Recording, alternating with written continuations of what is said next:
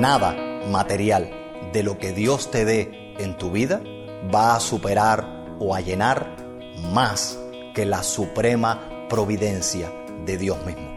Cristo es la mayor providencia de Dios. Ninguna riqueza, economía próspera, significado o realización que podamos tener en este mundo podrá compararse con el mayor regalo de Dios, la redención por la obra de su Hijo.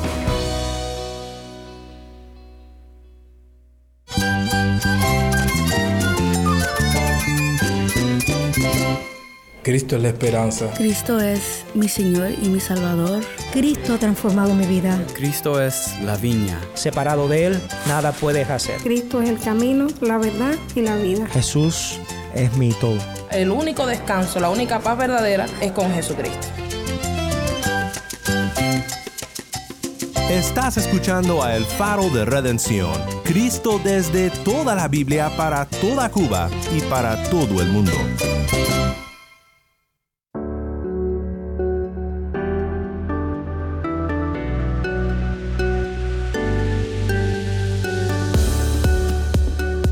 Hola, soy el pastor Daniel Warren. Gracias por acompañarme aquí en El Faro.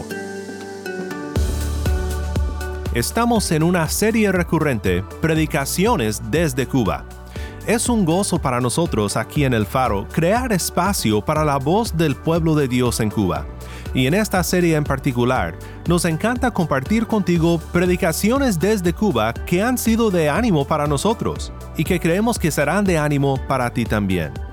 Pero antes de escuchar el sermón de hoy, un sermón de nuestro amado amigo Uciel Abreu, quiero compartir contigo una alabanza desde Cuba y una entrevista con un director de alabanza, Yuni Gamazo, en Camajuaní, Villa Clara. ¿Ustedes para dónde van? Para la iglesia, abuelo, a buscar de Dios. Los van a volver locos, los van a volver locos.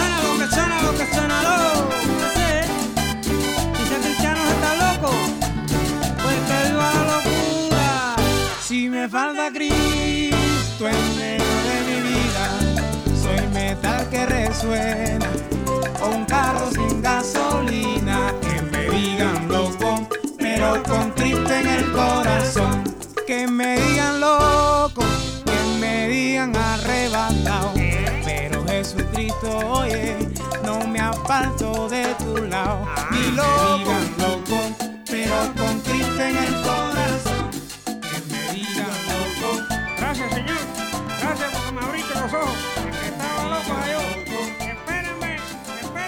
Nombre es Juniaki Gamazo, o Juni Gamazo, como se me conoce.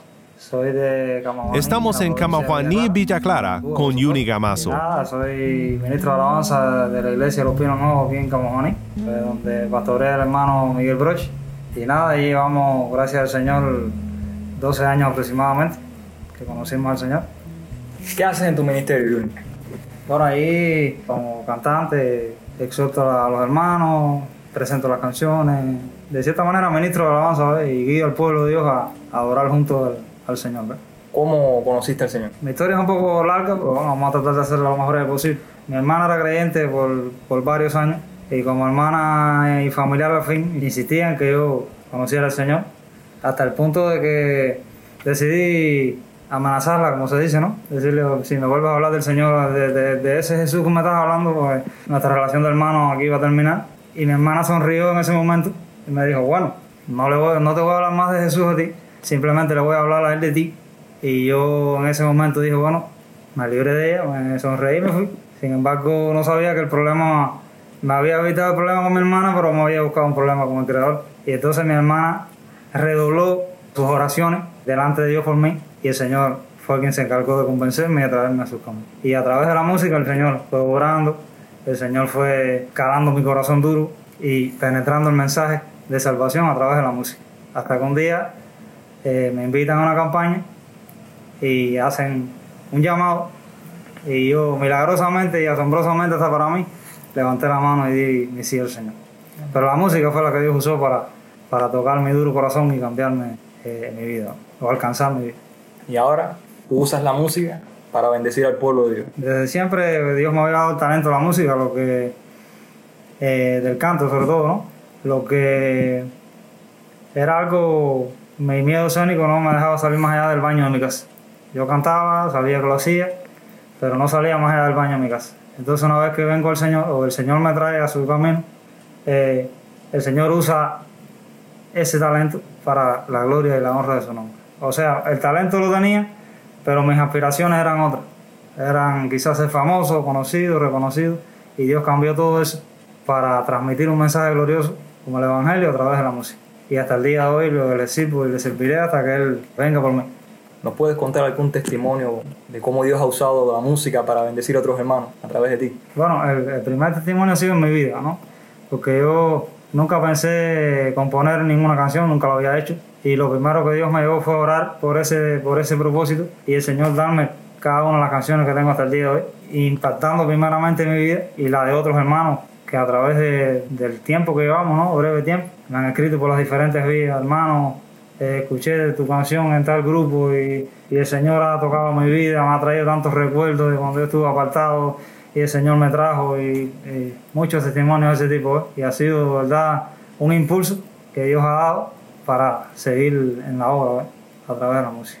Bueno, Juni, ¿alguna exhortación que quieras hacer? Quisiera hacer dos de manera breve. Una, a todos los músicos cristianos eh, de alabanza en una iglesia, sean músicos eh, con una proyección ya como de cantautor o así, que no desmayen, que no teman ni desmayen, que el Señor está con ellos y que no dejen de hacer la obra, que nunca es en vano el trabajo que hacemos para el Señor. Y la otra exhortación es para todos los creyentes, dentro de Cuba y fuera de Cuba, nunca dejes de orar por un familiar tuyo, nunca dejes de orar por un amigo, por un conocido. Dios puede tocar ese corazón por muy duro que sea, como lo hizo conmigo con las oraciones de mi hermano. Esa es mi exhortación y mi llamado para todos. Y gracias por la invitación. ¿Y dónde te podemos encontrar? ¿Dónde podemos escuchar tus canciones? Bueno, mis canciones están en YouTube, están en las plataformas digitales, como Juni Gamazo. Me pueden encontrar ahí en Instagram, en Facebook, en Twitter, en todas las redes sociales estamos. Gracias, mi hermano. Señores, señores, muchachos. Oye, me cambió mi vida con su palabra. Un balsón, alábale. Lámpara mis pies, lumbrera mi camino. Lámpara mis pies, Señor, lumbrera mi camino. Es tu palabra, mi Dios, la que cambió mi destino. Lámpara a mis pies tu palabra, Señor, y lumbrera mi camino. Gracias, gracias, Señor. Nuevamente Yuni Gamazo y una alabanza titulada Un taladro, comenzando nuestra serie Predicaciones desde Cuba con alabanza desde Cuba. Gracias por escuchar este programa desde donde sea que estés en sintonía. Siempre es un placer oír de nuestros oyentes y saber desde dónde nos escuchas. Al final de este episodio te diremos cómo puedes enviarnos un mensaje y espero que puedas hacerlo. Vamos ahora con nuestro amigo el pastor Uciel Abreu en La Habana, Cuba.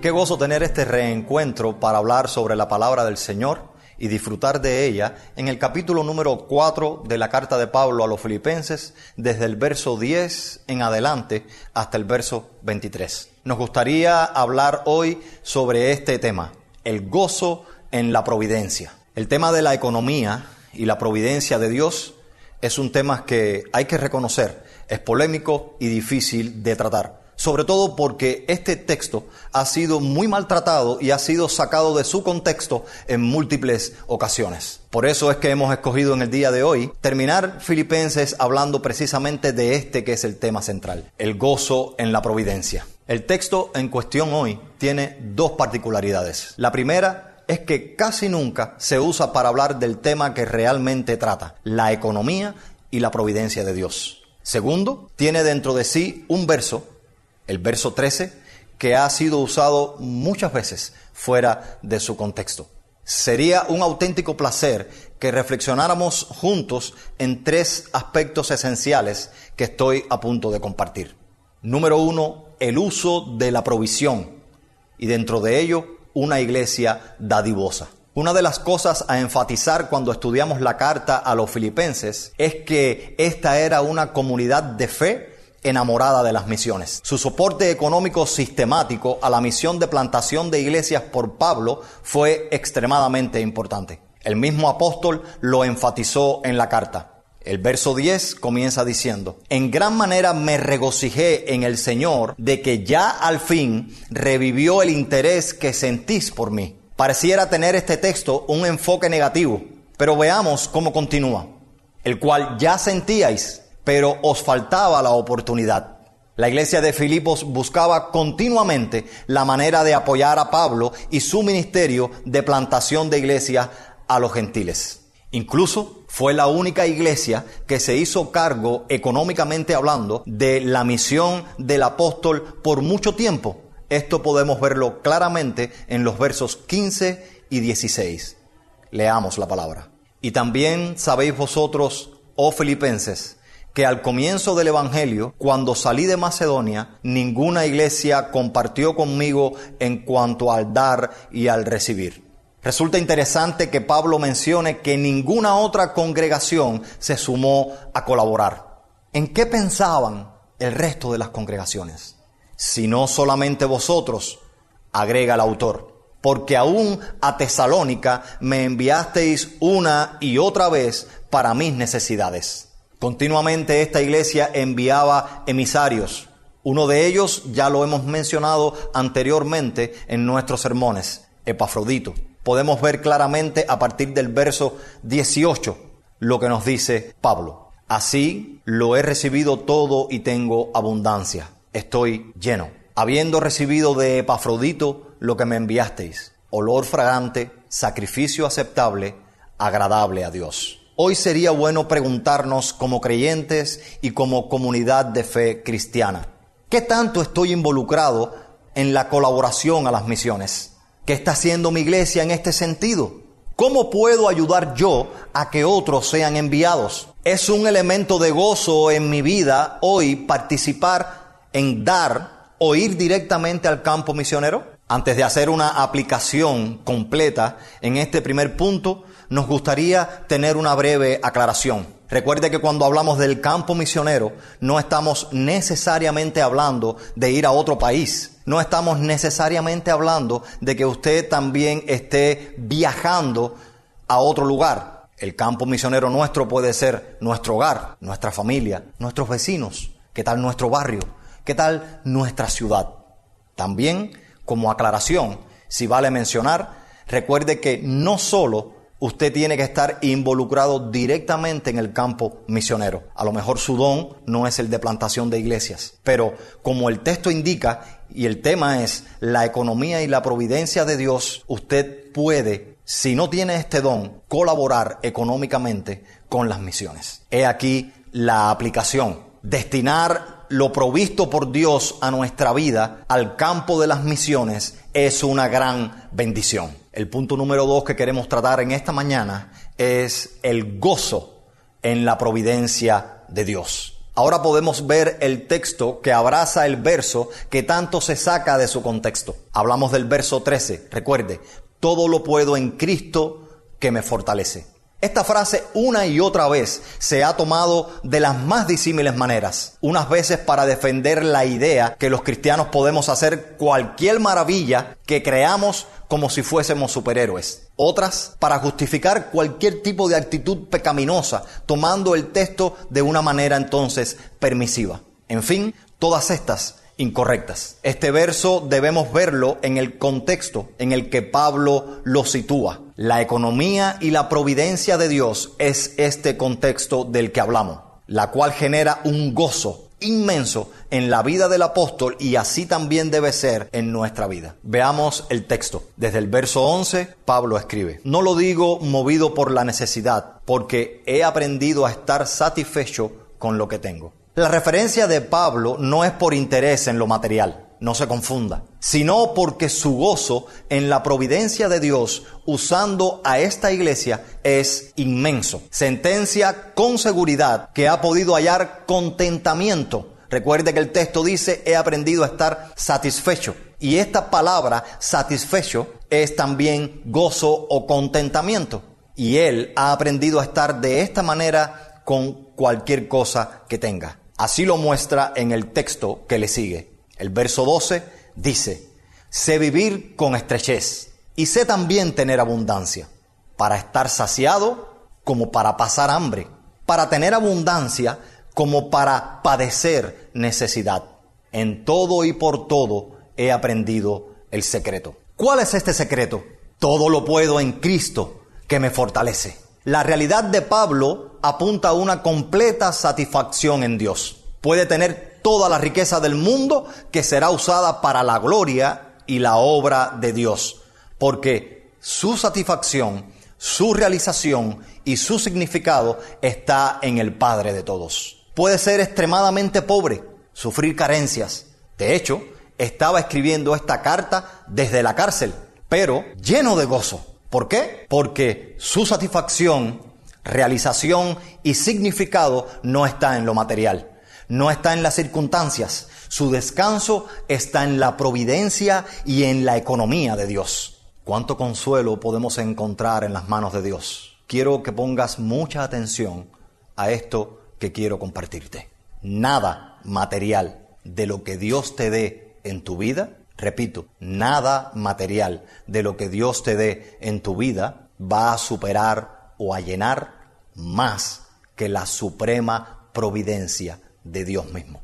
Y tú preguntarás, ¿no es esto una contradicción? Nada de lo que Dios me dé me va a llenar más y a superar la providencia mayor de Dios. Sí, porque estamos hablando del último punto de este sermón. Cristo es la mayor providencia de Dios. En el verso 19 el apóstol escribe, mi Dios pues suplirá toda vuestra necesidad según su riqueza en gloria en Cristo Jesús. No nos equivoquemos, ninguna riqueza, economía próspera, significado o realización que podamos tener en este mundo podrá compararse con el mayor regalo de Dios, la redención por la obra de su Hijo, el sagrado y maravilloso Evangelio. Si no te has arrepentido de tu maldad, si no has creído en Jesús como Señor y Salvador, esta puede ser tu oportunidad. Pide a Jesús que te salve. Acepta que Cristo es la mayor providencia de Dios, no solo económica, sino también espiritual, para perdonar el pecado de su pueblo escogido. Por ello podemos repetir gozosamente con Pablo, y al Dios y Padre nuestro sea la gloria por los siglos de los siglos, porque Él ha dado lo realmente importante para nuestra provisión la gracia del Señor Jesucristo sea con vuestro espíritu, termina escribiendo el apóstol. Y esta es nuestra mayor provisión. La gracia del Señor Jesucristo sea con vuestro espíritu. Que Dios les bendiga, hermanos.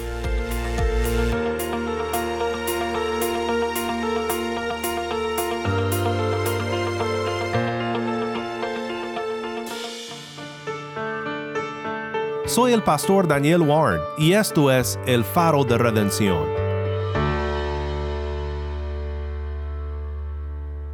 Qué bendición fue oír de Uciel sobre un tema complejo, pero un tema que nos lleva finalmente a Cristo, la mayor providencia. Gracias Uciel por compartir este sermón con nosotros en esta serie Predicaciones desde Cuba en el Faro de Redención.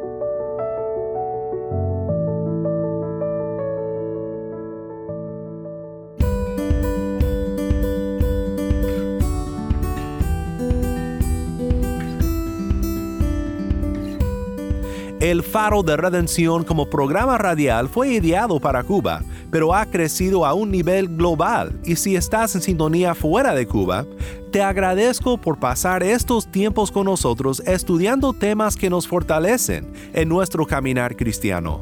¿Tienes una historia que contarnos sobre cómo el faro de redención está impactando tu vida?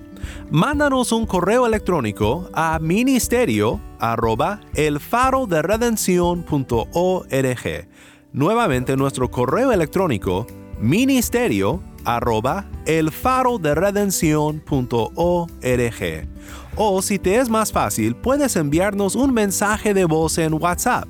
Nuestro número es 1786-373-4880. Nuevamente nuestro número de WhatsApp 1786-373-4880. Y no olvides que también nos puedes seguir en las redes sociales, en Facebook, Instagram y Twitter Solo busca el faro de redención. Allí encontrarás más contenido durante la semana para animarte en tu fe y para mantenerte informado sobre el ministerio de El Faro. Para más información sobre este ministerio y sobre cómo tú puedes formar parte de nuestra misión, visita nuestra página web elfaroderedención.org.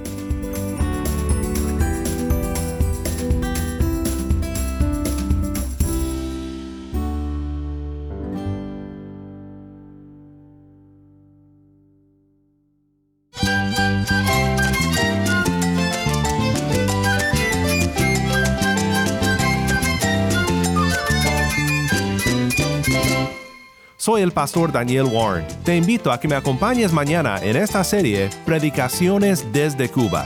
La luz de Cristo desde toda la Biblia, para toda Cuba y para todo el mundo, aquí en el faro de redención.